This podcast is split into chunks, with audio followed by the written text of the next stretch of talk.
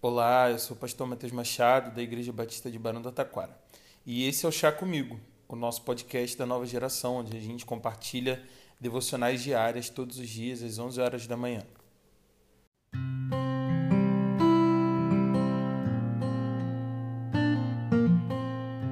Provérbios capítulo 28, no versículo 13, nos diz o seguinte: Quem esconde os seus pecados não prospera, mas quem os confessa e os abandona encontra misericórdia.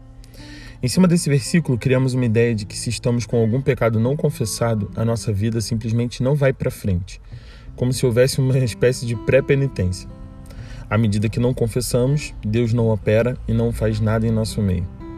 Mas o problema da não confissão está na culpa e no peso de carregar sozinhos os nossos pecados. É sobre a gente estar em paz com Deus e com os outros. Em 1 João 1,9, a Bíblia diz: Se confessarmos os nossos pecados, Ele é fiel e justo para nos perdoar os pecados e nos purificar de toda injustiça. Perceba, Deus está disponível não só para nos perdoar, mas também para nos livrar de qualquer injustiça que nos aconteça por conta do que já cometemos. Assim é a graça de Deus. Ela se manifesta para além do perdão, mas também nas práticas diárias daquilo que a gente fez e deixou de fazer. E isso não é só coisa do Novo Testamento. Isaías 55, no versículo 7, diz o seguinte: Que o ímpio abandone o seu caminho e o homem mau os seus pensamentos. Volte-se ele para o Senhor, que terá misericórdia dele. Volte-se para o nosso Deus, pois ele dá de bom grado o seu perdão. O Deus de ontem, hoje e sempre nos trata com graça e misericórdia quando erramos e tomamos os nossos maus caminhos. Continua nos amando da mesma forma e cuidando da gente como seus filhos, o que de fato somos.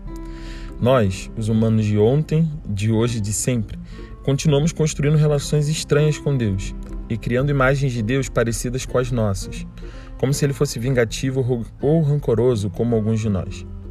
Quem esconde os seus pecados não prospera porque não consegue viver sua vida enquanto foca tanto em esconder e viver o seu pecado. Este é um ciclo de autoaprisionamento e de autoviolência. Não é Deus nos castigando. Somos nós burlando os nossos próprios contratos. Assim, a vida dificilmente vai para frente. A saída é confessar e depois abandonar.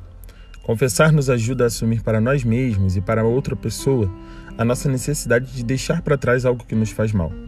É uma forma de dividir com alguém a sua dor e pedir ajuda para encontrar essa saída.